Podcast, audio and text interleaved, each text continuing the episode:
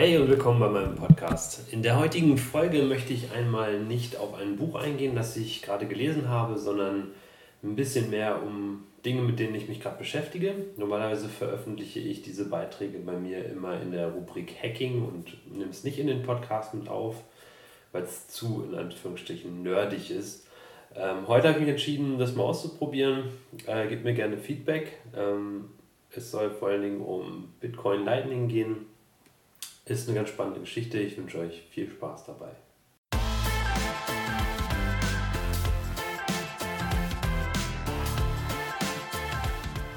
Hey und herzlich willkommen bei meinem Podcast. Mein Name ist Tobias Sell und auf meinem Blog fasse ich die spannendsten Gedanken und Impulse aus den Büchern zusammen, die ich gerade lese.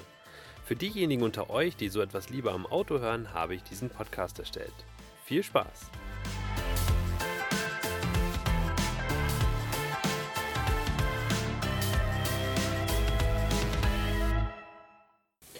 Bitcoin Lightning. Endlich meinen Kaffee mit Bitcoin bezahlen. Bitcoin steht in der Kritik, teuer, unpraktikabel und schlecht für die Umwelt zu sein. Ist Bitcoin überhaupt in der Lage, als tägliches Zahlungsmittel zu funktionieren? Und einem globalen Transaktionslimit von knapp 10 Transaktionen die Sekunde stand Bitcoin bisher sehr schlecht da. Das Lightning-Netzwerk soll diesen Umstand ändern. In diesem Beitrag möchte ich meine Erfahrungen und Gedanken dazu teilen. In meiner Studienzeit kam ich das erste Mal mit Bitcoin in Berührung. Als Informatikstudenten haben wir damals alles, was witzig klang und mit dem Smartphone möglich war, ausprobiert. Wir haben virtuelle Zombies gejagt, augmentierte Geister fotografiert, mit Geocaching begonnen und, und angefangen, virtuell unsere Zahlungen durchzuführen. Um unsere gegenseitigen Mensa-Schulden flugs begleichen zu können, haben wir uns an einer Kryptobörse ein wenig Bitcoin-Guthaben gekauft und uns gegenseitig Geld geschickt. Das Experiment währte aber nicht lange. Außerhalb unseres Freundeskreises konnte man quasi nirgendwo mit Bitcoin bezahlen und dann mussten wir bei jeder Zahlung ein paar wenige Cents an das Bitcoin-Netzwerk abdrücken. Ein paar Jahre später war ich dann bei einem Freund in Hannover. Dort konnte man in einem Café mit Bitcoin bezahlen. Inzwischen war die nervige Netzwerkgebühr von wenigen Cents auf knapp 30 Cent angestiegen. Wer will da denn seinen Kaffee kaufen? Während des Bitcoin-Hypes 2017 war es dann ganz vorbei. Für eine Transaktion musste man teilweise 30 bis 50 Euro zahlen, wenn sie innerhalb weniger Stunden bearbeitet werden sollte. Mein Fazit zu der Zeit: Bitcoin ist irgendwie cool, aber als Zahlungsmittel ungeeignet. Die Blockchain hat einen zu hohen Energieverbrauch, Bitcoin selber ist nicht skalierbar und zu langsam. Zum Speichern und Geldanlegen vielleicht noch sinnvoll. Ich meine, Gold verschickt man auch nicht in Sekunden aber als Zahlungsmittel nicht zu gebrauchen, schon gar nicht für meinen Kaffee. Fazit, warum Bitcoin sich für den Kaffeekauf eben nicht eignet. Erstens, Bestätigung der Transaktion dauert mindestens einen Block, sprich bis zu 10 Minuten Wartezeit. Das ist natürlich unpraktikabel, wenn man in einem Restaurant oder Café seinen Kaffee beziehen möchte. Zweitens, Transaktionsgebühren von 30 Cent bis 2 Euro machen den Kaffee extrem teuer quasi der größte Teil des äh, Preises, den man zahlt, für Transaktionsgebühren drauf geht. Und drittens, wenn die ganze Welt Kaffee kauft, wird die Blockchain langsamer und noch teurer, also nicht praktikabel. Oben genannte Probleme werden nur noch extremer. Lightning soll das lösen. Der Bitcoin-Community ist dieser Umstand durchaus bewusst und daher wurde nach einer Lösung gesucht. Eins der vielversprechendsten Lösungen ist das Lightning-Netzwerk. Hinter dem Netzwerk steht der Gedanke, dass nicht jede Transaktion für immer und ewig in der großen Blockchain vermerkt werden muss. Wieso sollten alle Miner dieser Welt die Informationen verarbeiten müssen, dass ich mir gerade einen Kaffee gekauft habe? Die Skalierbarkeit kann man lösen, wenn man den ganzen Kleinkram aus der Blockchain raushält und trotzdem von der Verlässlichkeit und Dezentralität von Bitcoin profitiert. Das Lightning-Netzwerk macht genau das. Anstatt jedes einzelne Getränk am Kaffee um die Ecke in der Blockchain zu vermerken, öffne ich auf der Blockchain einfach einen Lightning Channel mit dem Kaffee. Ich sage damit öffentlich auf der Blockchain, Achtung, ich nehme jetzt 100 Euro in Bitcoin und handle mit dem Laden neben mir. Ab dem Zeitpunkt kann ich das Guthaben nicht mehr in der Blockchain bewegen, da es für meinen Kaffeekonsum reserviert ist. In dem Channel vermerkt das Café und ich dann, wie viel Guthaben von den 100 Euro aktuell wem gehört. Kaufe ich mir einen Kaffee, unterschreiben wir beide digital die Transaktion in unserem Channel. So können wir ohne weitere Zusatzkosten die Kaffees abrechnen. Da wir beide alle Transaktionen gegenseitig signiert haben, kann keiner von uns bescheißen und das Bitcoin-Netzwerk akzeptiert unsere Transaktionen, wenn einer von beiden den Channel wieder schließt. Ein Channel kann von einer der beiden Seiten geschlossen werden, ohne dass die andere Seite zustimmen müssen. Sonst könnte man das Geld ja quasi kidnappen. Jetzt habe ich also einen Channel mit dem Café. Die Eröffnungsgebühren bleiben aber und die sind nach wie vor happig. Da kommt das Netzwerk ins Spiel. Max, ein Kumpel von mir, kauft auch in dem Café regelmäßig einen Kaffee.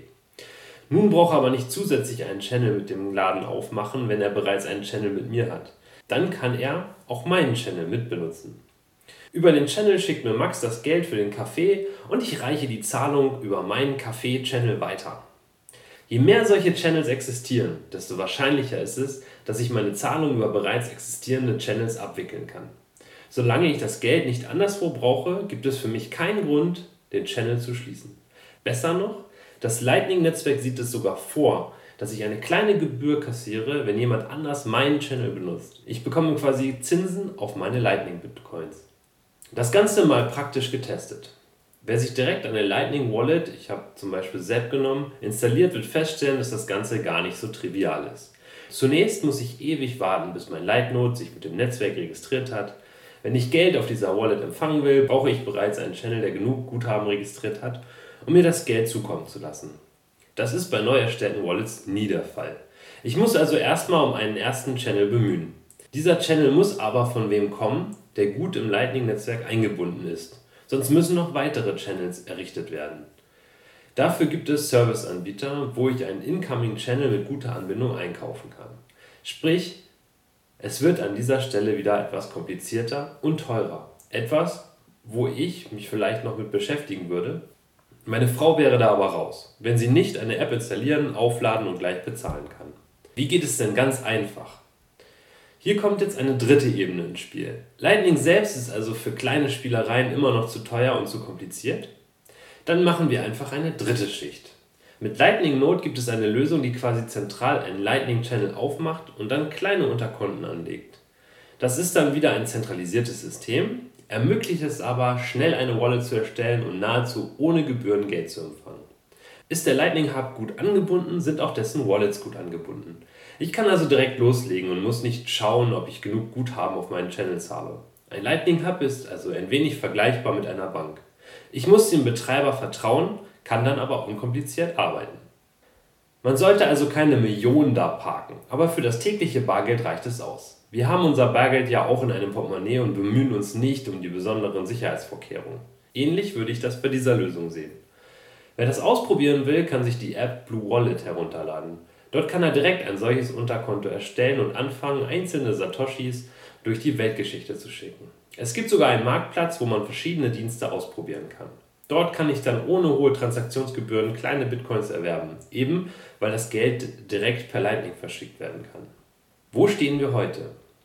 Lightning löst viele Probleme, die Bitcoin-Zahlungen in der Vergangenheit hatten.